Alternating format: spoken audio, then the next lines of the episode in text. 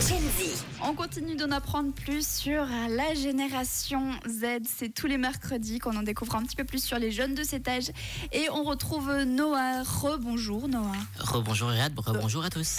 Donc Noah, tu as toujours 17 ans, ça, ça n'a pas changé depuis avant.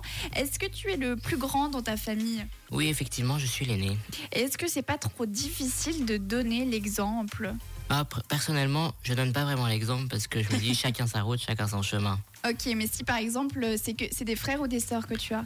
Deux frères, deux petits frères. Donc si tes petits frères ont besoin de ton aide, est-ce que tu vas leur dire bon bah débrouillez-vous, vous devez devenir des grands ou tu vas quand même être là pour eux au cas où Euh, débrouillez-vous de vous devenir des grands. Donc toi, tu, tu- tu utilises la méthode à la dure.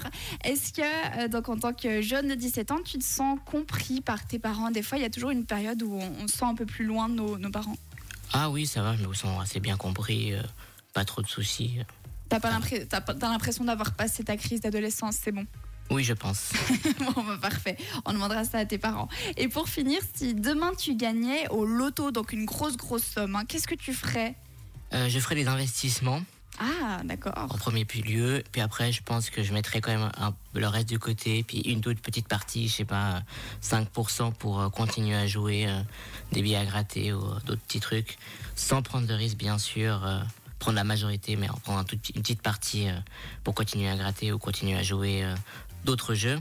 Et puis, vu que je suis un fan d'Harry Potter, euh, je ferai un craquage sur des trucs assez chers euh, en lien avec cette euh, ma- merveilleuse saga. Bon, ça va, au début, tu étais responsable. Après, sur Harry- Harry Potter, tu te fais plaisir. Est-ce que tu continuerais ton apprentissage ou tu te dirais, bon, franchement, là, c'est bon Euh, bien sûr, je pense continuer mon apprentissage et puis euh, que de toute façon ça fait de les revenir en plus, donc euh, voilà.